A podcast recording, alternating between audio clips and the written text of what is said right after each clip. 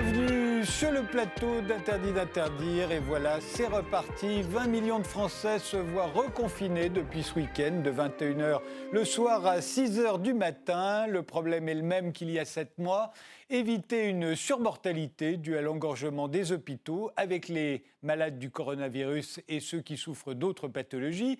Mais pourquoi nous interdire de sortir le soir? Les uns accusent le gouvernement, la technocratie, non seulement d'avoir mal géré la crise, mais de nous infantiliser. Les autres accusent les Français qui se sont relâchés, surtout les jeunes, coupables de tous nos maux, ou bien les médecins à qui on a donné trop de pouvoir et qui rêveraient de nous enfermer à double tour.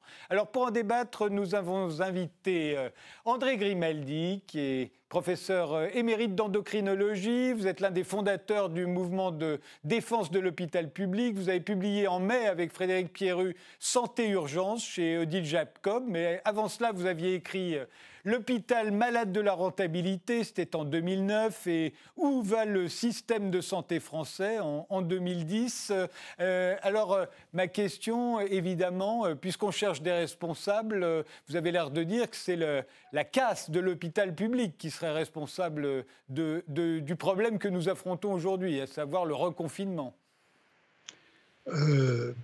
pas complètement.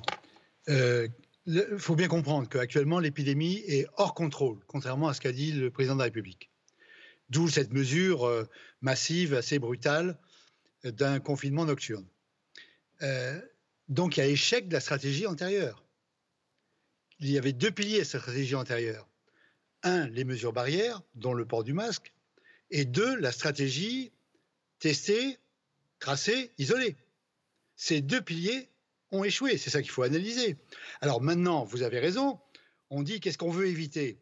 On ne veut pas éviter qu'il y, ait plus de mortalité. Il y a plus de mortalité. Il y a une mortalité due au Covid. Le Covid circule.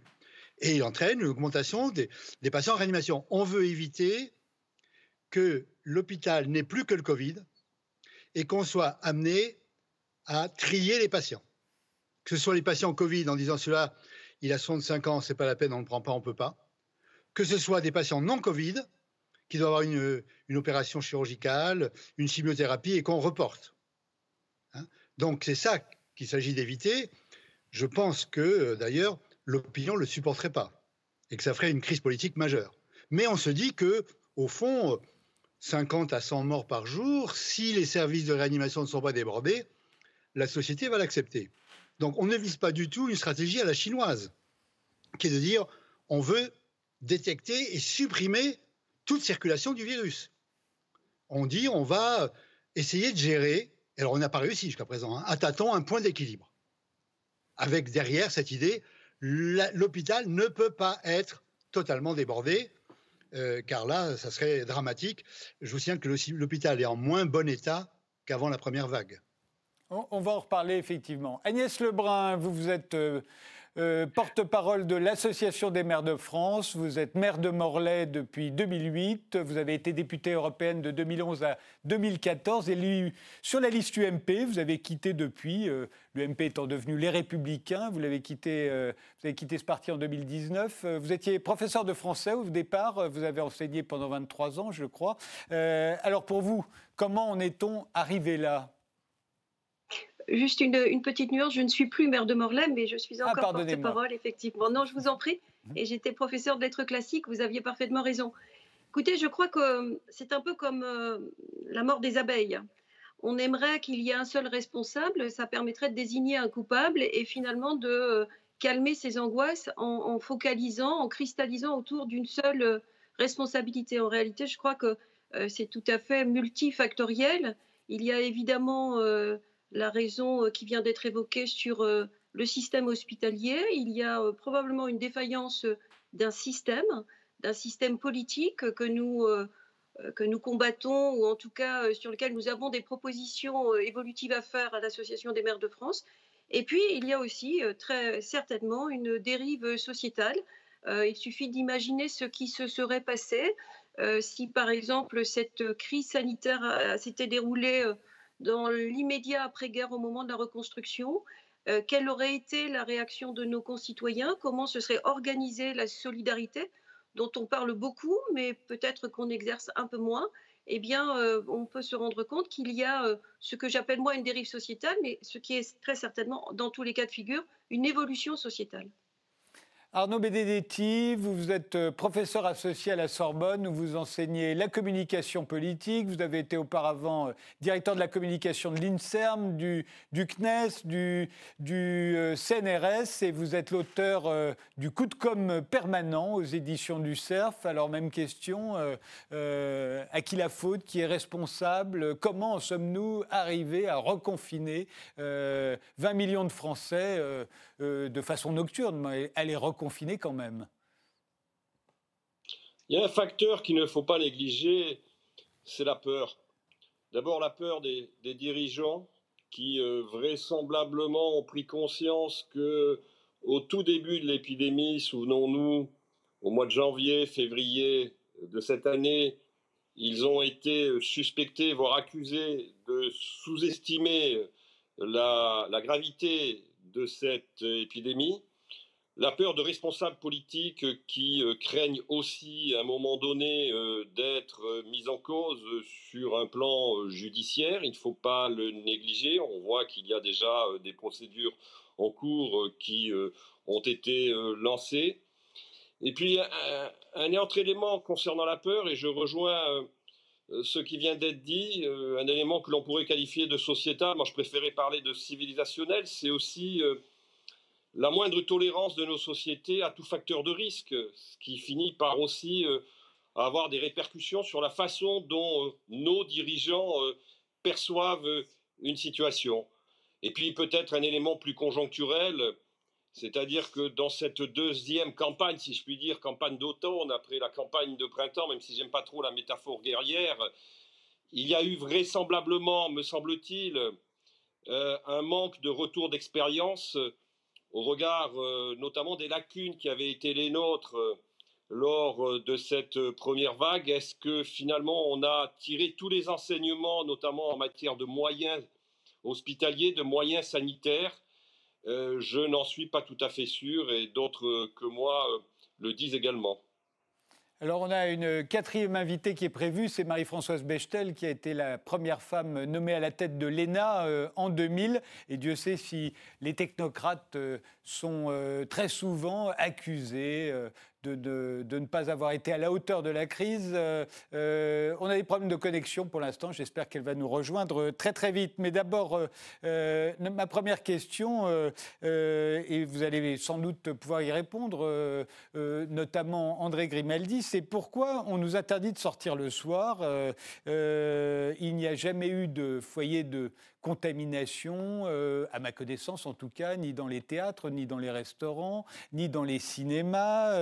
Euh, on sait qu'a priori, euh, là où le, le, virus se propage, c'est dans les entreprises, euh, à l'école, euh, au lycée, à l'université, euh, dans les transports, dans les réunions de famille. Les réunions de famille, on pourra continuer de les avoir à l'heure du déjeuner. Alors pourquoi la nuit? Est-ce que c'est parce qu'il fallait bien interdire quelque chose? Alors on a interdit la nuit, il fallait diminuer les contacts sociaux de 20%, on s'est dit pourquoi pas la nuit?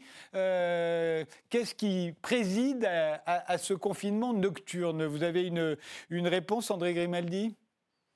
Euh, Oui, mais d'abord, je veux bien revenir quand même. Hein. On ne peut pas dire qu'on change, qu'on prend une mesure pareille sans analyser le pourquoi de l'échec de la stratégie antérieure. Ou bien cette stratégie était mauvaise, ou elle n'a pas été appliquée. Alors j'ai dit, il y avait deux piliers.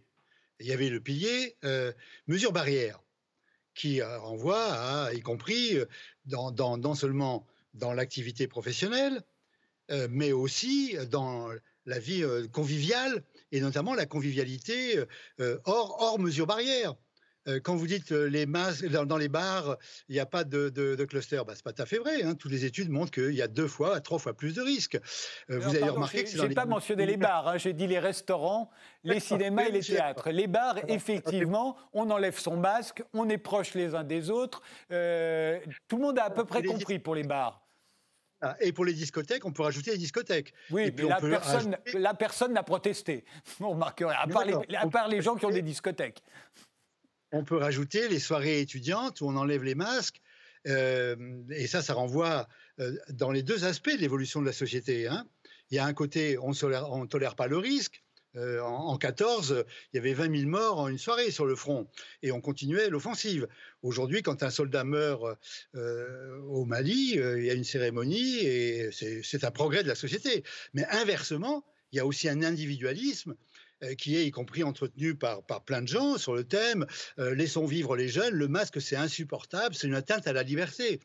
Hein. alors, euh, quand vous dites les restaurants, oui, mais enfin moi, euh, j'habite Paris et en face de chez moi, il y a une pizzeria où on est collés les uns contre les autres, où on fait la queue euh, sans aucun respect des mesures barrières. Donc, et il faut bien comprendre que c'est d'une démultiplication. Alors, la responsabilité, on ne peut pas la renvoyer à la population pour la raison que le gouvernement, le président de la République particulièrement, a envoyé un message de réassurance. Il faut vivre il faut vivre avec le virus. Bon, euh, vivons. Alors ensuite, il y a l'autre pilier de la stratégie qui s'appelait tester, tracer et isoler. Or, sur les tests, on a été catastrophique. C'est effrayant. Sur les tests, on a fait n'importe quoi. Hein, c'est qu'on a jeté l'argent par les fenêtres. On a dit aux gens, si vous êtes angoissés, allez vous faire tester. Vous n'avez aucun symptôme, c'est pas grave, allez vous faire tester. Bon, ce n'est pas une stratégie, ça. Ce qui fait que euh, les gens attendaient 5 jours, alors 5-4 jours pour y aller, puis 5 jours pour voir les résultats. Euh, tout ça n'a aucun sens. Donc, effectivement, cette stratégie a échoué. Alors, on prend une mesure brutale qui, comme vous le dites justement, pénalise des endroits où euh, le les, mesures barrières étaient respectées, toute la culture, le cinéma, le théâtre, les restaurants qui s'étaient adaptés. Hein, et simplement, pourquoi? Pour, supprimer toutes les réunions personnelles, intimes, euh, de, collectifs, euh, qui, sont maintenant une, dans une tradition, et on dit bah, comment on va faire pour les supprimer? Et eh ben, On prend une mesure brutale pour tout le monde et on l'applique à tout le monde. Quand Roselyne Bachelot, la ministre de la Culture, demande une dérogation, on dit non, c'est pas possible. Il faut prendre une mesure brutale et on l'appelle couvre-feu. C'est pas par hasard qu'on l'appelle couvre-feu. Il s'agit d'un choc psychologique. Alors si on regarde plus dans le détail, le 9 septembre, le président du conseil scientifique, euh, Jean-François Delfrécy, dit qu'il va falloir prendre des mesures euh, difficiles. Il y a un débat, hein, il, y a, y compris dans le monde médical. Il y a les alarmistes, il y a ceux qui veulent rassurer. Bon, il y a un débat. Le 11 septembre, le Premier ministre prend la parole et annonce quoi? Il annonce rien. Il annonce que l'isolement passera de 14 jours à 7 jours. C'est tout. Et donc, euh, soulagement général, fantastique, tout va bien finalement, en réanimation, il y a du monde, mais pas tant que ça, etc. Et puis ensuite, c'est les, préfets et Véran, euh, le ministre de la Santé, qui doivent jouer les pères fouettards. Et puis finalement, on en arrive un mois plus tard et on a perdu un mois. Hein. ça double tous les 15 jours. Alors ça double moins vite que la première vague, mais ça double tous les 15 jours. Et l'hôpital est dans un mauvais état. Et les régions les plus touchées ne pourront pas bénéficier de l'aide des régions moins touchées, puisque tout le territoire est touché. Donc on risque d'avoir une crise sanitaire qui se transforme en crise politique. Je vous ferai remarquer que c'est ce qu'a dit Édouard Philippe. Il a évoqué la possibilité non seulement d'une crise sanitaire et économique, ça on y est, mais quelles sont les conséquences politiques. Donc la responsabilité, on peut dire tout le monde, mais elle est d'abord celle du gouvernement, la, la stratégie. D'ailleurs, qu'est-ce qu'avait dit le, président de la République? Il avait dit à Véran, on ne va pas punir les Français parce qu'on est incapable d'utiliser correctement les, tests. Agnès Lebrun? Oui, euh, j'entends tout, ce, qui est, tout ce qui est dit et, il y a beaucoup de choses de très justes. Euh, les élus locaux l'ont vécu en direct, si je puis dire. C'est-à-dire que euh, la doctrine sur le masque qui s'est adaptée à la pénurie, c'est-à-dire que ça n'était pas une doctrine, puisque elle était adaptée et évolutive en fonction de ce dont on disposait comme matériel ou pas. Euh, ensuite, le test, effectivement, euh, il n'y avait pas besoin d'être grand clair pour deviner que euh, dès lors qu'on on allait dire si vous voulez vous calmer, calmer vos angoisses, allez vous faire tester, ça ne vous coûtera rien. de toute évidence, les gens allaient se ruer, prendre la place des prioritaires et puis engorger, encombrer les laboratoires, dont certains d'ailleurs pouvaient éventuellement avoir une démarche un peu mercantile, etc., etc. Donc tout ça est très juste. Maintenant, euh, je pense qu'il faut aussi euh, imaginer qu'on n'est pas là pour donner des leçons. Enfin, moi, les, maires, les, élus locaux euh, sont trop confrontés au principe de réalité au quotidien, avec toutes les difficultés comme ça immédiates qui peuvent surgir, avec des difficultés souvent inédites, pour, souvent inédites, pour, pour ne pas accabler en quelque sorte. Il y a eu des erreurs, c'est évident, c'est manifeste, c'est objectif, et d'ailleurs, ces erreurs ont été souvent reconnues. Ce qui est plus gênant, c'est que ce qui s'est passé au printemps, euh, finalement, n'a pas été suffisamment examiné pour qu'on puisse en tirer des enseignements. Euh, nous, nous avons dénoncé tout de suite euh, le manque de réactivité lié à l'hypercentralisation. Pas pour le plaisir de dire que nous étions pour la décentralisation, pour le, simplement le, fait objectif d'observer que lorsque le pouvoir est hypercentralisé et que les décisions sont très verticales, il y a deux choses qui se passent. D'une part, il y a une distorsion d'analyse qu'elle euh, en mesure de donner le territoire local. Et deuxièmement, il y a une déperdition. Il y a une déperdition, il y a une inertie et les choses, quand elles arrivent, ben, d'une certaine façon, quand l'évolution est rapide, ben, c'est déjà trop tard.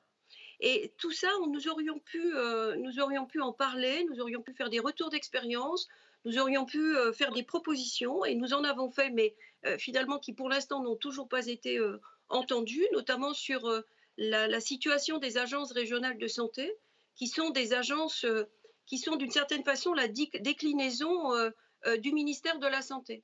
Les agences régionales de santé aujourd'hui, c'est du jacobinisme régional finalement, puisqu'elles ne font que ce que fait le ministère de la Santé dans son ministère, c'est-à-dire produire de la norme. Nous, nous pensons d'une part que les agences régionales de santé devraient être beaucoup plus, non pas dirigées, mais beaucoup plus en lien avec les élus, que ce soit euh, les présidents de région ou les présidents de département, ou euh, par le biais, par exemple, d'une conférence départementale de santé où les élus locaux seraient beaucoup plus impliqués, eh bien ça, serait beaucoup plus. Euh, c'est pas avoir du pouvoir pour du pouvoir, mais ensemble on est beaucoup plus intelligent et quand on a plusieurs prismes, évidemment, on augmente le degré d'analyse. Et puis d'autre part, ce que nous pensions nous, c'est que ça n'était pas au ministère de la santé en fait de, faire les choses. Parce que cette crise, avant d'être une crise sanitaire, on l'a bien vu, elle était une crise de la logistique. Pour les tests, pour les masques, pour l'organisation des EHPAD, pour l'organisation des écoles. Et si euh, on, poursuit le raisonnement, on se rend compte que le ministère de la Santé était probablement le moins armé pour être le ministère de la logistique. Et le ministère de la logistique, c'était évidemment le ministère de l'Intérieur. Donc tout ça, ce sont des analyses que nous avons faites. Alors on ne l'a pas fait euh, parce qu'on s'est réunis dans un bureau à cinq euh, dont les quatre euh, étaient euh, les clones du premier. Nous l'avons fait parce que nous avons écouté les maires, nous avons écouté les associations départementales, nous avons eu ce qu'on appelle des remontées de terrain. Et évidemment, c'est ça qui nous a permis de faire ces propositions-là. Et ce qui est dommage, c'est que ce qui se passe aujourd'hui, ce, couvre-feu, alors le terme en plus est évidemment très très connoté et, très violent pour, pour, pour être euh, accepter. Enfin, le degré d'acceptabilité, il passe aussi par le mot que l'on choisit. Et le couvre-feu, évidemment, c'est un mot qui est très très fort. Eh bien, tout ce qu'on subit aujourd'hui, ce qu'on est obligé d'accepter, ce qu'on accepte, et les élus font en sorte que ça se passe le mieux possible, peut-être aurait pu être modulé par euh, la qualité euh, de l'échange qu'on aurait dû avoir juste après, après, après le printemps. Alors, j'accueille Marie-Françoise Bechtel, que je suis ravi de, de, voir. Elle vient juste de nous rejoindre. Vous avez été la, la première femme nommée à la tête de l'ENA euh, en 2000, euh, une école dont vous aviez été élève et dont vous êtes sortie quatrième de votre promotion, la fameuse promotion Voltaire. Pour mémoire, je rappelle que François Hollande était huitième, quatre places derrière vous. Philippe de Villepin, 25e. Euh, Michel Sapin, 31e. Et Ségolène Royal, 64e. Vous avez fait la plus grande partie de votre carrière au Conseil d'État. Vous avez été député de l'Aisne de 2012 à 2017 et vous êtes la première vice-présidente de République moderne, le club, le club politique lancé par Jean-Pierre Chevènement en 2015. On se demande comment on en est arrivé là, à ce reconfinement, euh, euh, sept mois après le, début de, l'épidémie. Marie-Françoise Bechtel, euh, je l'ai dit, on a accusé alors très souvent le gouvernement d'avoir très mal géré tout cela l'État d'être trop centralisé, la technocratie de ne pas avoir écouté suffisamment le terrain. D'autres euh, accusent au contraire euh, les Français de s'être relâchés, les jeunes en particulier. Euh, vous, vous voyez ça comment? Ben, je trouve que vous avez tout à fait raison de décliner la différence entre gouvernement, État et puis éventuellement la technocratie versus le terrain, parce que ce sont en effet trois choses tout à fait distinctes. Alors, la première chose, j'ai pu entendre seulement ce qu'a dit Madame Agnès Lebrun. Je trouve qu'elle a dit des choses extrêmement justes et qui sont justifiées précisément par la présence sur le terrain. Je pense que le gouvernement, je commence par lui, a été désarmé. Il n'est pas le seul. D'autres l'ont été également, pour dire la vérité. Mais c'est vrai que la communication sur les masques, on ne va pas y revenir. Euh, il en faut pas et puis il en faut. Ça n'était quand même pas quelque chose de, remarquable. Alors derrière ça, justement, cette communication ratée, qu'est-ce qu'il y avait? Il y avait les défauts de l'État lui-même, plusieurs aspects. Je reviendrai au rapport avec le terrain, mais il y a d'abord les devoirs de l'État, euh, l'État central quand même, d'être cet État stratège dont tout le monde parle, sans que personne n'ait jamais voulu le maintenir et sans que personne sache toujours exactement aujourd'hui ce que ça veut dire. L'État stratège, c'est celui qui avait, qui sait prévoir, qui sait organiser, qui s'est désigné par avant des interlocuteurs nécessaires et qui fournit une logistique également suffisante. On a parlé de la pénurie des masques à juste titre, on a parlé euh, du désordre profond qui s'est instauré lorsqu'on a dit les vaccins, Madame Lebrun disait tout à l'heure, pour tout le monde, du coup, là où les vaccins étaient plus nécessaires, le temps d'attente, tout le monde a connu des cas autour de soi, a été extrêmement long, rendant par la même occasion le vaccin moins, moins utile. Donc c'est un deuxième aspect. L'État n'a pas joué son rôle de mais ça c'est parce que l'État, depuis 30 ans, euh, sous tous les gouvernements, euh, a, reçu les coups du, libéralisme, du public management, de la restriction de la dépense publique, et qu'on a oublié l'idée du devoir d'organiser au plan national un certain nombre de réponses, notamment en matière sanitaire, mais pas que. Et puis, nous avons ensuite, euh, comment dirais-je, non seulement l'État, l'État qui n'a pas rempli ses obligations de stratège, mais pour des raisons qui tiennent qui sont déjà anciennes, il faut bien le dire. Et puis nous avons l'État dans sa structure même, l'État trop technocratique peut-être, mais surtout trop en silo. Moi, ce qui me frappe dans ce pays, c'est que l'État fonctionne en, colonne verticale et quand il y a un problème transversal, ben, on n'a pas le bon interlocuteur alors qu'il ne serait quand même pas sorcier de désigner, par exemple, déjà un ministère chef de file dans un certain nombre de cas. Je ne dis pas que ça s'appliquait forcément euh, dans, dans, cette crise, mais enfin, je suis d'accord avec Madame Lebrun quand elle dit c'est pas au ministère de la Santé, surtout au ministère qui, a perdu son équipement stratégique d'ailleurs. C'est pas au ministère de la Santé de gérer tout ça, c'était au ministère de l'Intérieur. Je suis absolument d'accord avec elle, parce que le ministère de l'Intérieur dispose d'un réseau extrêmement précieux qu'on appelle la préfectorale. Or, les préfets, à ma connaissance, sont des fonctionnaires transversaux, sont des fonctionnaires qui sont en lien avec le terrain, qui souvent ont d'excellentes relations avec le terrain. Et d'ailleurs, nous avons vu que le dialogue préfet-maire a donné de bons résultats dans un certain nombre de cas. Les élus l'ont dit, les préfets l'ont dit aussi, à leur manière. Donc moi, je crois qu'il aurait fallu, en résumé, un État plus fort au niveau central, mais plus en dialogue par l'intermédiaire des préfets avec les élus au plan local. Et puis, il y a un sujet, je ne sais pas si vous avez été amené à en parler, qui, moi, m'a beaucoup euh, touché, c'est le sujet de l'école bien sûr, la situation sanitaire du pays est grave, la situation économique est catastrophique, ce sont des choses qui ont leur poids, mais euh, l'éducation scolaire euh, obligatoire a pris un coup terrible, et ça, euh, c'est pas juste, c'est pas juste quelque chose qui peut se, qui peut se refaire du jour au lendemain. Voilà ce que je pouvais dire peut-être dans un premier temps.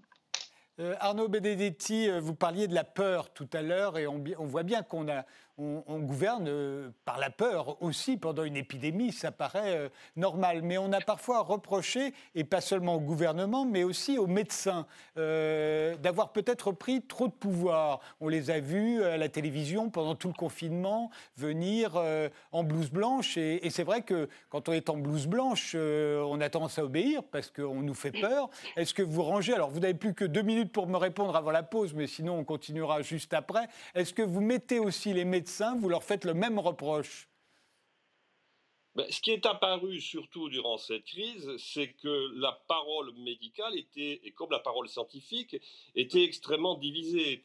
Et la difficulté, si vous voulez, c'est que nous avons eu un exécutif, un gouvernement qui a indexé sur sa prise de décision sur finalement la façon dont les scientifiques et les médecins allaient éclairer, euh, disons, les choix à effectuer. Sauf que la grande difficulté pour les scientifiques euh, et, que, et pour les médecins, c'est qu'ils étaient confrontés à un phénomène qui était, en tout cas, irréductiblement nouveau sur le plan, j'allais dire, biologique.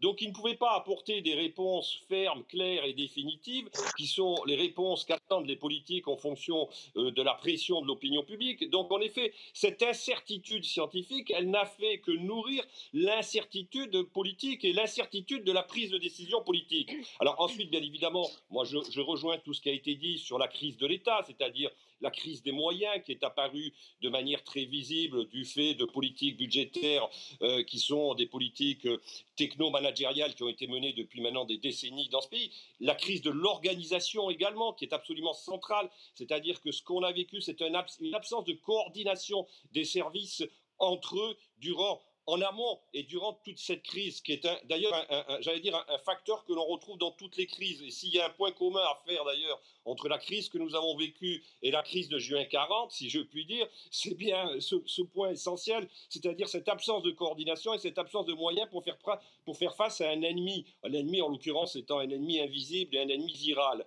Donc je crois que véritablement la tâche du politique était extrêmement compliqué du fait de l'incertitude scientifique, du fait de l'héritage de politiques publiques qui sont conduites dans ce pays depuis de très nombreuses années. Et puis, le dernier point qui est essentiel, c'est qu'on est aujourd'hui face à des opinions publiques qui, sur les questions sanitaires, et on l'a vu récemment lors de différentes crises sanitaires, qu'il s'agisse de la crise de la canicule en 2003, qu'il s'agisse de la crise H1N1 en 2009, est extrêmement sensible à la façon dont le politique va réagir. On fait une pause, on se retrouve juste après et je donnerai la parole à André Grimaldi.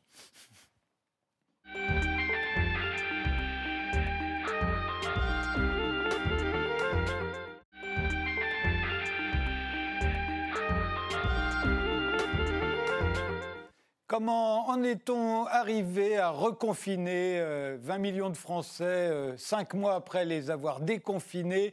On en débat ce soir avec Marie-Françoise Bechtel, euh, qui a été la, première femme à, à diriger l'ENA, avec André Grimaldi, euh, professeur émérite d'endocrinologie, qui a publié au mois de mai avec euh, Frédéric Pierru Santé Urgence euh, chez Odile Jacob, avec Agnès Lebrun, la porte-parole de l'Association des maires de France, et avec Arnaud Benedetti, qui enseigne la communication politique à la Sorbonne. André Grimaldi, sur les, les, médecins, les scientifiques en général, que l'on soupçonne de vouloir nous, nous, mettre sous cloche, et qu'au fond, ce, ce confinement euh, euh, ce reconfinement qui ne dit pas son nom, qui préfère s'appeler couvre-feu, euh, ce serait aussi, on l'a dit, pour éviter l'engorgement dans les hôpitaux, pour éviter que se reproduise ce qui s'est passé au mois de mars, mais aussi parce que, au fond, pour les médecins, ben, plus on reste chez soi, moins on risque d'attraper quoi que ce soit. Oui, enfin, je vais revenir un petit peu sur quelques points et répondre à votre question l'état des hôpitaux est lié à une politique, ça a été dit. Hein. c'est dix ans d'une politique dont le slogan est pas de stock du flux. Alors c'est vrai pour les masques, hein, pas de stock du flux, mais c'était vrai pour les médicaments. Et les médicaments essentiels, avec des ruptures de médicaments régulièrement, et on s'est trouvé euh, à la limite pour le curare et, les médicaments de fin de vie. Euh, c'était pareil pour les lits dans les hôpitaux. Alors, euh, cette politique-là, hélas, elle est maintenue. Hein, le Ségur n'a pas changé cette politique-là. Et euh, on est dans une situation donc assez euh, dramatique. Dans la crise, dans la première vague, la, logique de restriction budgétaire et gestion commerciale a été pulvérisée. Les soignants de terrain ont pris la main de manière remarquable, avec maintenant une grande déception et une tendance à, fuir, au moins pour des, infirmières et certains médecins. Alors, on a en France une carence majeure dans le système de santé qui est la santé publique, est une discipline euh, faible, reléguée pour des raisons historiques. Euh, parce que d'une part, on a ce vieux modèle de la médecine libérale où on travaille seul dans son cabinet qui est complètement inadapté et aux maladies chroniques et aux situations d'urgence ou aux épidémies. Euh, et on a l'autre modèle qui était l'hôpital entreprise. Donc on est passé complètement à côté. Alors enfin, sur ce que vous dites, face à une nouvelle situation tout à fait inédite, un virus qui ne se comporte pas du tout comme celui de la grippe, il y a forcément plusieurs positions. Alors, premier problème, euh, quand on fait un conseil scientifique, peut-être qu'il ne faudrait pas que ce soit le gouvernement qui le nomme. On a une agence euh, dont c'est la mission, hein, Santé publique France, qui peut nommer un, comité adapté. Deuxièmement, un comité comme ça ne peut pas avoir une position unique. Euh, il doit y avoir forcément des débats. Et la transparence, qui est la qualité essentielle pour gérer une crise, c'est d'expliquer il y avait telle position, telle autre position, et le politique a choisi dans les rapports, bénéfices, risques, ce que vous dites, d'un côté pour la santé, de l'autre côté pour l'économie, parce que l'économie, c'est aussi la santé. Euh, voilà comment on fait. Or, c'est pas comme ça qu'on a fait. Le gouvernement dit, euh, j'ai maintenu les, élections municipales, euh, le premier tour, parce que le conseil scientifique m'a dit que. C'est totalement aberrant. Hein. là, encore une fois, le, président du Conseil scientifique, le 9 septembre, dit il va falloir prendre des mesures, ça va pas, la situation n'est pas contrôlée, il va falloir prendre des mesures difficiles. On n'a pas ensuite l'explication pourquoi le gouvernement, et particulièrement le président de la République, n'est pas d'accord on sait par les médias, donc ça crée un climat de suspicion. On apprend que le président aurait dit, aurait en, quelque sorte, entre guillemets, engueulé euh, le ministre de la Santé, euh, dit son désaccord avec le président du Conseil scientifique, et on a au contraire un message de réassurance. Donc, euh, là encore, quand le gouvernement dit l'épidémie est sous contrôle, non, elle n'est pas sous contrôle. Ce qui explique pourquoi il prend cette mesure. Alors, on dit c'est pas pour protéger les hôpitaux. Ça, c'est une manière de parler qui est incroyable c'est pour éviter un taux de mort que notre société n'accepterait pas. Alors quel est le taux de mort des plus de 65 ans Que la société accepte ou pas? Visiblement, elle accepte assez facilement qu'il y ait 50 à 100 morts par jour. Le problème, c'est que quand c'est sous contrôle, sous, que le contrôle a échappé, qu'elle n'est plus sous contrôle, là, euh, ça peut exploser. Et entasser les cercueils à Rungis, la société l'acceptera pas. Donc c'est ça la, question. Il faut arrêter de dire on veut protéger nos soignants. Hein. on ne protège pas nos soignants. On dit qu'est-ce qu'on peut accepter comme mort des plus de 65 ans? Au nom de la liberté et au nom du maintien de l'économie. Alors, encore une fois, on, prend une mesure brutale dont une partie n'a pas de justification. La fermeture des théâtres, euh, des opéras, des orchestres, des, des concerts, des salles d'orchestre n'a aucune justification médicale. Comme vous le disiez, les restaurants, quand ils respectent les mesures barrières, il n'y avait aucune raison de les fermer on ferme ce qui sont les réunions non contrôlées, sans masque, soit dans les bars, soit au domicile, euh, les fêtes étudiantes euh, qu'on n'ose pas affronter, parce qu'on dit la société ne tolérerait pas, parce qu'il y a des philosophes comme André Consponville qui expliquent qu'il faut laisser les jeunes vivre et que les vieux ont fait leur temps et peuvent mourir. Ce n'est pas vraiment la question. Hein. la question, c'est est-ce qu'on devra trier, cette fois-ci, les malades à l'entrée de l'hôpital en disant celui-là, il a 66 ans, je ne le prends pas. Est-ce qu'on peut faire ça en France aujourd'hui? C'est ça la question politique, et pas une question sanitaire, c'est une question politique. Euh, vous avez sans doute raison. Il y a une autre question qui s'est posée. On a été très frappé qu'au euh, moment du confinement, on a choisi de mettre l'économie à l'arrêt, justement, et, de choisir la santé de la population. Aujourd'hui, on en est un peu moins sûr, hein, puisqu'en en Ile-de-France, 85% euh, des emplois dans les services, 85% euh, des emplois sont dans les services, comme à Berlin ou à Londres. mais à Berlin ou à Londres, le télétravail est toujours très important. à Paris, on voit bien que les bouchons ont repris comme avant le Covid. Il y a 500 km de bouchons tous les matins et si on prend euh, le taux d'utilisation des transports en commun, c'est Paris, je crois, est à 85% euh, de ce que c'était avant le Covid. Lyon est à 90%, alors qu'à Londres et à Berlin, ça doit être 50 et 60%. Euh, on voit bien donc aujourd'hui qu'on dans, les, dans, les, euh, dans, les, dans nos occupations euh, et on se dit, bon, ben, on peut supprimer le théâtre, on peut supprimer les restaurants, on peut supprimer les cinémas, on peut supprimer la nuit, mais on ne peut pas s'attaquer au travail, on ne peut même pas encourager franchement le télétravail. Est-ce que ça n'est pas l'impression que vous avez aussi, Marie-Françoise Bechtel? Oui, mais pardon, les spectacles et tout le reste, c'est du travail. En plus, c'est du travail, mais il y a moins de gens, on va dire. On arrête certains types de travail. Vous me parliez de télétravail. Bon, le télétravail, moi j'ai beaucoup milité pour. Quand j'étais députée, je pensais que c'était quelque chose qu'il fallait faire, qu'il fallait aider à faire, parce que euh, beaucoup de femmes en particulier, mais pas que, euh, trouvent, euh, se trouvent en difficulté par les trajets trop longs qu'elles font. Et puis je pense aussi que les travailleurs de l'ensemble d'Île-de-France sont quand même voués à de très très longs trajets compte tenu du prix du logement qui est absolument, euh, qui est un des scandales, à mon avis, parisiens, mais pas que parisiens d'ailleurs. Donc, pour répondre à votre question, je, vais peut-être botter en touche parce qu'il y a une ou deux choses sur lesquelles je voudrais répondre dans ce que j'ai entendu.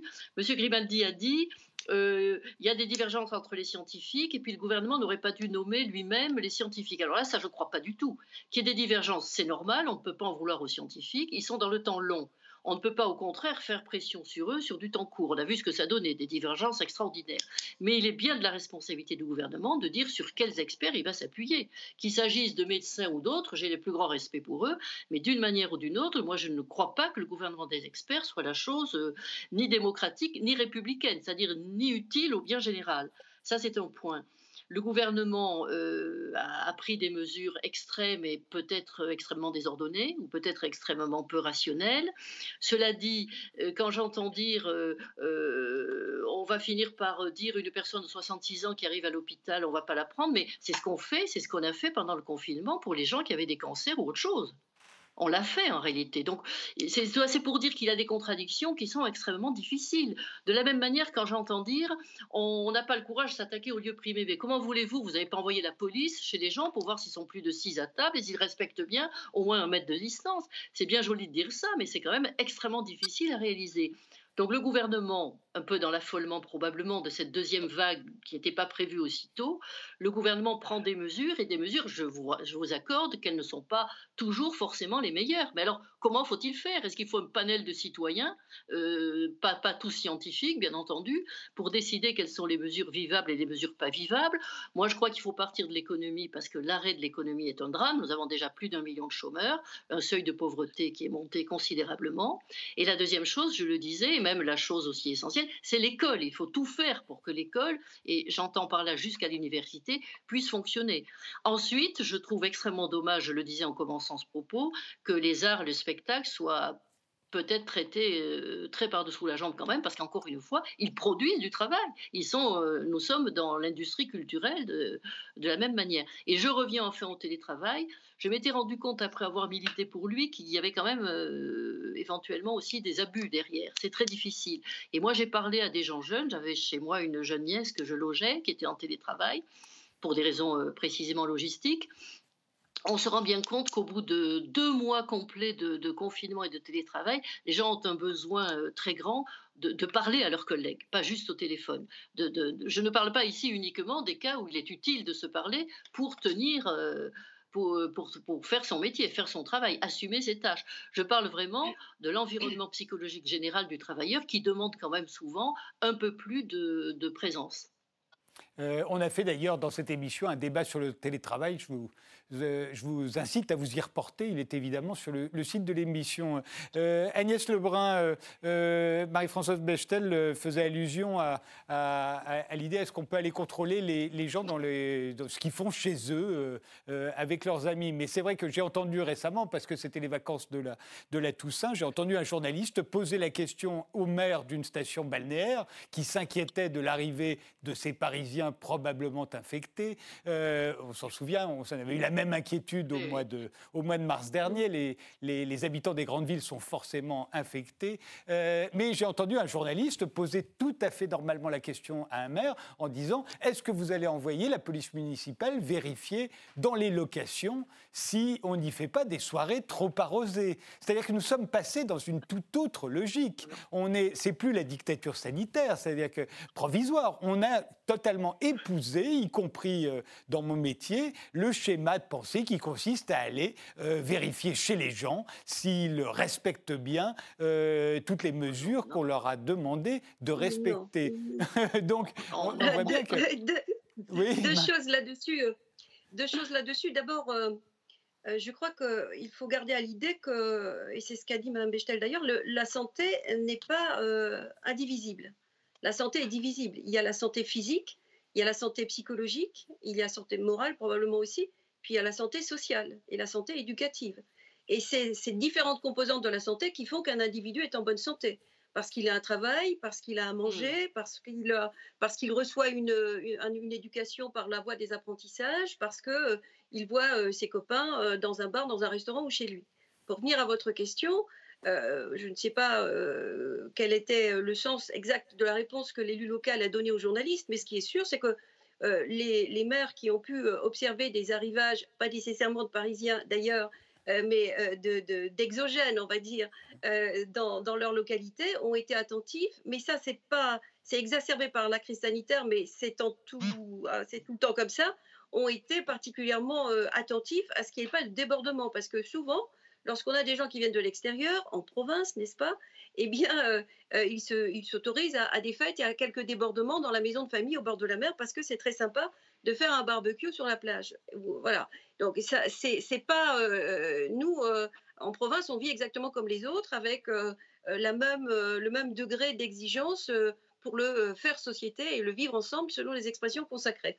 Donc c'est vrai qu'il y a peu, il y a pu y avoir des vérifications, non pas où on toque à la porte pour vérifier que la règle des six est appliquée, mais simplement parce qu'il y a quelques débordements euh, de bruit euh, euh, ou, simplement d'alerte de, voisins et de voisinage, et c'est tout. Ça, ne va pas beaucoup plus loin. Mais pour ce que vous venez de dire aussi, c'est que dans votre propos, finalement, vous dites qu'on a intégré que retrouver la santé passait nécessairement par des mesures liberticides je crois qu'il faut quand même rappeler à ce stade quelque chose d'absolument essentiel, qui est que la première mesure liberticide, c'est la mort. Et que par conséquent, tout ce qui peut euh, faire en sorte qu'il y ait moins de morts, a priori, je ne dis pas que ça ne demande pas examen, mais je dis qu'à priori, par postulat, ça doit être regardé avec quand même un immense intérêt. Et, et c'est vrai que la dérive sociétale, je crois, que l'on observe, c'est à la fois cette dérive qui a remplacé l'éducation au risque par le principe de précaution, et puis euh, probablement la solidarité dont encore une fois on a euh, le mot à la bouche matin, midi et soir, mais qu'on exerce assez peu soi-même, a été remplacée par euh, une société qui au départ était de consommation, puis est devenue égoïste, puis hyper narcissique, et on sait très bien que dans cette démarche-là, le déni de mort est présent. Et par conséquent, cet égoïsme, il se traduit par euh, alors, euh, certains propos euh, que, que l'on donne à, plutôt aux jeunes générations, mais, mais en réalité qui concerne à peu près tout le monde, qui est de dire, si je résume, après moi le déluge. Déjà, on ne sait pas de quel, quel bois sera fait notre avenir, autant profiter du présent. Ça, c'est de l'égoïsme pur, de l'égoïsme pur, et je pense qu'il est assez normal que lorsque l'on lorsque l'on vit collectivement, et un élu local est là aussi pour être en quelque sorte à la croisée des chemins et, et être l'arbitre de tous ces intérêts individuels qu'il doit euh, synthétiser en quelque sorte pour euh, faire en sorte que prévale l'intérêt général, eh bien, c'est nécessaire effectivement de fonctionner de cette façon-là pour que euh, ces mesures, elles semblent peut-être un peu contraignantes, mais n'oublions pas que la seule façon de préserver la liberté collective, à un moment donné, c'est de contraindre sa liberté individuelle. Et sa liberté individuelle, c'est pas je fais ce que je veux, c'est je fais en sorte d'accepter des contraintes parce que je les comprends. Mais euh, je crois que les, gens, en tout cas dès le début du confinement, euh, les Français ont parfaitement accepté euh, la nécessité du confinement, ne serait-ce que parce qu'il n'y avait pas d'autre solution. Et, de dire, attention, il y a des morts et si vous vous conduisez mal, il y en aura de plus en plus. Tout le monde a accepté ça. Mais en même temps, je me souviens de ce que disaient les Suédois quand eux n'ont pas confiné. Ils ont tablé sur la responsabilité individuelle et les Suédois, en grande partie, nous dit-on, se sont confinés d'eux-mêmes. Mais ce que nous disaient les Suédois, c'est de dire oui, vous dites euh, euh, il y a des morts, il y a des morts, il y a des morts, il faut confiner. Euh, mais les Suédois ont répondu le confinement va faire encore peut-être, peut-être encore plus de morts que le coronavirus. Et, aujourd'hui, quand on fait, je dirais pas le chantage aux morts, mais quand on évoque les morts pour, pour justifier toutes les mesures que l'on nous impose, on se dit attendez, pour l'instant, il n'y a pas tant de morts que ça, et on prie tous, on espère qu'il n'y en aura pas davantage. Mais, euh, mais euh, à chaque fois d'invoquer les morts, euh, il y a toujours eu des morts. Il y a des morts dans la circulation de voitures. On n'a pas interdit les voitures. voilà. je sais que ça énerve André Grimaldi ce que je suis en train de dire, mais vous savez bien qu'il y a plein de gens qui sont en train de le penser au moment où je le dis. J'ai entendu ça pour la guerre d'Algérie aussi. Hein. Il y a moins de morts en Algérie que, que pendant les voitures. Je pense qu'il faut éviter ça. La question, je vous le répète, hein, c'est est-ce qu'on peut alors, euh, on dit qu'on a trié les malades. Non, on n'a pas trié les malades. C'est-à-dire qu'à chaque fois, on a discuté cas par cas. Si on édicte la règle à partir de tel âge, on ne prend pas en réanimation, il y aura une émeute. Le problème, c'est pas que les jeunes ne sont pas prêts à. Il faut, faut, un, qu'on explique, qu'ils comprennent. Deux, qu'ils aient confiance. Il faut avoir confiance. Or, pourquoi on n'a pas confiance? Parce que le discours sur les masques a créé une défiance. Ensuite, l'utilisation des tests a créé une deuxième défiance. Ensuite, on a oscillé entre faire peur, on est en guerre, et puis ensuite réassurer. Alors qu'il faudrait dire pourquoi on a échoué. Pourquoi la stratégie a échoué, l'analyser correctement. Vous prenez l'exemple de la Suède, bah, ce n'est pas un grand succès la Suède. Pourquoi on ne prend pas la Corée du Sud? Pourquoi on ne prend pas la Nouvelle-Zélande? Pourquoi on ne prend pas le Portugal? Pourquoi on ne fait pas société? Alors, euh, je m'excuse, je vais revenir sur l'histoire de est-ce qu'un gouvernement doit, doit nommer lui-même, choisir ses scientifiques? Mais ça crée une confusion, parce qu'on dit ils sont liés. Pourquoi ils ont choisi des spécialistes du sida et pas euh, d'autres? Alors que s'il y a Santé publique France, qui est une agence qui a été créée pour ça, qui peut créer. Et alors, bien sûr, ce n'est pas le conseil scientifique qui doit prendre les décisions, c'est bien sûr le gouvernement. Mais le gouvernement, il doit dire il y avait deux positions. Et puis, il y a deux positions. Voici les avantages, voici les inconvénients. Ce que vous dites très bien. Si je bloque l'économie, ça fera beaucoup de morts, peut-être plus. Et donc, je choisis d'avoir un certain nombre de morts. Ce qui n'a pas été le choix d'un certain nombre de pays, je vous signale. La Corée du Sud n'a pas fait ce choix-là, tout en maintenant la démocratie. On choisit, nous, de maintenir un certain nombre de morts. Combien vous voulez de morts par jour? Bon, et à un moment donné, vous dites c'est pas possible. Alors, comme c'est pas possible comme on a échoué, alors on prend une mesure brutale. Et alors cette mesure brutale, bien sûr, il n'est pas question d'envoyer la police chez les gens. Mais pourquoi vous croyez qu'on met 21 heures? C'est pour empêcher les gens qui font quand même à Paris, vous savez qu'il y a eu tapage nocturne qu'il y a des parties le week-end, et c'est normal, les gens veulent vivre. Ils vivent dans le présent parce qu'ils ont le sentiment que l'avenir est incertain, que profitons, on ne sait pas ce qui va se passer. Bon, très bien. Donc ça, ça peut entraîner une crise sanitaire, économique et politique majeure, dont sortira politiquement des choses que vous ne pouvez peut-être ne pas souhaiter. Donc le gouvernement, tout d'un coup, dans l'échec, et il faut le dire, il ne faut pas dire comme le président, l'épidémie est sous contrôle. Elle n'est pas sous contrôle. Et donc il prend une mesure brutale avec des dégâts collatéraux, comme on l'a fait lors de la première vague. La première vague, il n'y avait pas besoin de confiner toute la France. Il y avait les Hauts-de-France, euh, l'Île-de-France et le Grand Est. Mais on a confiné toute la France. Bon, donc là, on ne peut pas le reprocher. On peut dire, bah, c'était, on n'était pas habitué, on n'est pas comme les Coréens, on n'a pas eu les épidémies d'avant, donc on n'est pas bon. Puis on continue à être pas bon. Hein. sur les tests, on a été catastrophique malgré, malgré ce que disaient certains épidémiologistes. Alors, ça crée une défiance. Et alors, quand le président va voir Didier Raoult à Marseille, qu'est-ce qu'il fait? Hein? Il va voir, il se déplace lui-même pour aller voir quelqu'un qui a beaucoup de talent, qui a un grand talent de communication, mais qui est sorti des clous de la communication scientifique, de la rigueur scientifique. Alors pourquoi il nomme un comité scientifique pour aller voir Didier Raoult? Enfin, il fait de la politique, là, je m'excuse, politicienne comme ont fait un certain nombre de députés qui ont pris fait et cause pour la dioxychloroquine alors qu'ils n'y connaissent rien. Bon, donc le, pays est dans un état de défiance. Et maintenant, tout le monde accepte, vous remarquez, tout le monde va accepter ce couvre-feu qui fait des dégâts. Alors oui, la culture, c'est évidemment un, secteur économique, mais c'est d'abord un secteur de, comme vous le disiez très bien, euh, Madame euh, l'ancienne maire, un secteur qui est indispensable à la santé mentale d'une population à la vie intellectuelle d'une population. Euh, les médecins ne sont pas tous omnibulés seulement par euh, la santé physique. Hein. mais euh, quand il n'y a plus de santé physique, hélas, et puis on ne peut pas laisser non plus aux jeunes l'idée, eh ben, c'est à cause de toi que papy et mamie sont morts, bah, c'est un peu dommage, mais enfin, c'est pas grave, tu as vécu. Non, non, personne ne pense ça. Bon, les jeunes sont prêts, absolument. Écoutez, les jeunes étudiants en médecine, les jeunes élèves infirmiers ont été absolument admirables. Cette glu générationnelle, elle ne correspond à rien. Il y a ceux qui font n'importe quoi, puis il y a ceux qui, sont au contraire très altruistes, qui se mobilisent. Hein. il n'y a qu'à voir, y compris Médecins du Monde, Médecins sans frontières, chez les jeunes, ça, a une, attirance forte. Hein. Donc il n'y a pas un problème vraiment de génération. Il y a un vrai problème politique de santé publique. Il nous reste 4 minutes. Marie-Françoise Bechtel euh, et Arnaud Benedetti. Euh, moi, je ne voudrais pas distiller un optimisme hors de propos, mais enfin, je, ne crois pas que le discours catastrophiste nous mène très loin. Moi, je vois des éléments d'espoir quand même, et même positifs dans ce qui s'est passé. D'abord, il y a eu globalement plutôt du civisme en France. Et vous avez raison, il n'y a pas de raison d'opposer les générations. Il y a des vieux comme des jeunes qui se comportent mal, mais je trouve que beaucoup de gens se sont comportés avec précaution et, dans une forme d'honneur civique. Ensuite, c'est Marcel Gaucher qui avait fait remarquer ça, ça m'a beaucoup frappé. Il a dit c'est la première grande crise dans laquelle on ne cherche aucun bouc émissaire. Et ça, c'est un point extrêmement important pour ce qu'est l'avenir de la démocratie, pas de bouc émissaire. C'est très rare, ça n'a jamais existé peut-être dans l'histoire de l'humanité, peut-être. Ensuite, je dirais qu'il euh, y a un mythe du monde d'après qui, lui, au contraire, je crois, est plutôt un mythe. Alors, c'est pas trop un élément d'optimisme de ma part, car je suis très critique sur le monde d'avant, mais je le suis depuis très longtemps, contrairement à d'autres qui nous rejoignent aujourd'hui. Je pense que le monde d'après, on va sans doute assez vite l'oublier. On l'a bien vu d'ailleurs en matière sanitaire. Euh, euh, je crois que c'est M. Grimaldi qui a des choses très justes en disant on ne fait quand même pas l'équipement des hôpitaux comme on devrait le faire, comme devrait le faire l'État stratège. Et enfin, pour finir, je dirais quand même que je ne crois pas à la métaphore de la guerre. Je ne, la crois, je ne l'ai pas appréciée dans la bouche du président de la République. Je l'ai entendu tout à l'heure. Je crois qu'en 40, ce n'était pas juste une question de coordination. C'était une question de trahison des élites, si vous me le permettez.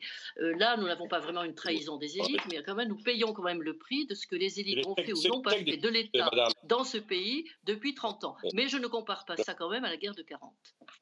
non, mais je n'ai pas comparé à la guerre de 40. J'ai dit que structurellement, au niveau de l'organisation de l'État, on retrouvait les mêmes, on retrouvait les mêmes problèmes. Il suffit de lire, Madame, l'étrange défaite de Marc Bloch. Il dit bien que mais oui, monsieur, mais il dit bien autre chose. a une absence de coordination des structures, et on a vécu dans cette crise une absence de coordination des structures. Toute chose étant égale par ailleurs, je n'ai jamais fait comparaison.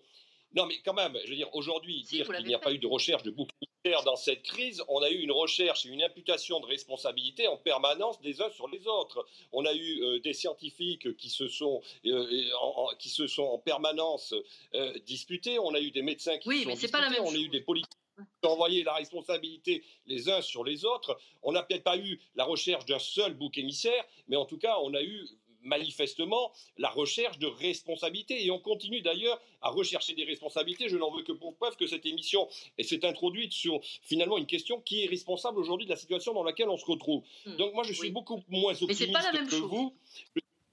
Non, mais je suis beaucoup moins optimiste que, que vous. Je pense qu'en effet, il n'y a pas de trahison des élites, mais il y a eu une faillite d'une certaine, de, certaines élites. Hein, la faillite de certaines élites, c'est quoi? C'est les élites qui, depuis maintenant 30 ans, mènent des politiques qui sont des politiques techno-managériales au niveau de l'État et qui font qu'on s'est retrouvé dans une situation qui, qui font qu'on s'est retrouvé dans une situation de pénurie de moyens qui, si on avait eu les moyens, nous aurait permis quand même d'absorber de manière un peu plus, euh, un peu plus apaisée l'épidémie, comme certains pays l'ont pu près de chez nous, je pense à l'Allemagne. La deuxième, la deuxième, la deuxième, à mon avis, la deuxième raison, c'est que il y a aussi un problème de parole publique dans ce pays. C'est que finalement, fondamentalement, ce dont on s'est aperçu, c'est que la défiance est de plus en plus grande aujourd'hui entre une large partie de l'opinion publique et ses élites. C'est-à-dire que vous pouvez parler, vous pouvez vous exprimer, les gens ne vous croient plus. Et ils ne vous croient plus tout simplement parce qu'ils considèrent à juste titre que les politiques publiques qui devraient être menées euh, dans ce pays euh, depuis 30 euh, ans ne sont pas menées. Donc, et on dit ensuite c'est un problème de communication, mais la communication n'est finalement que le bout de la chaîne, finalement, n'est que le bout de la chaîne d'une, d'un, processus politique dans lequel finalement les politiques avouent d'une certaine manière leur Il y a eu un bug. Ah. Oui. Euh, ben, je, suis navré pour euh, Arnaud Benedetti, mais il se trouve que l'émission vient de se terminer au moment même où il y a eu le bug. Je vous remercie donc tous les quatre d'avoir participé à cette émission. Je vous remercie de nous avoir suivis et je vous donne rendez-vous au prochain numéro.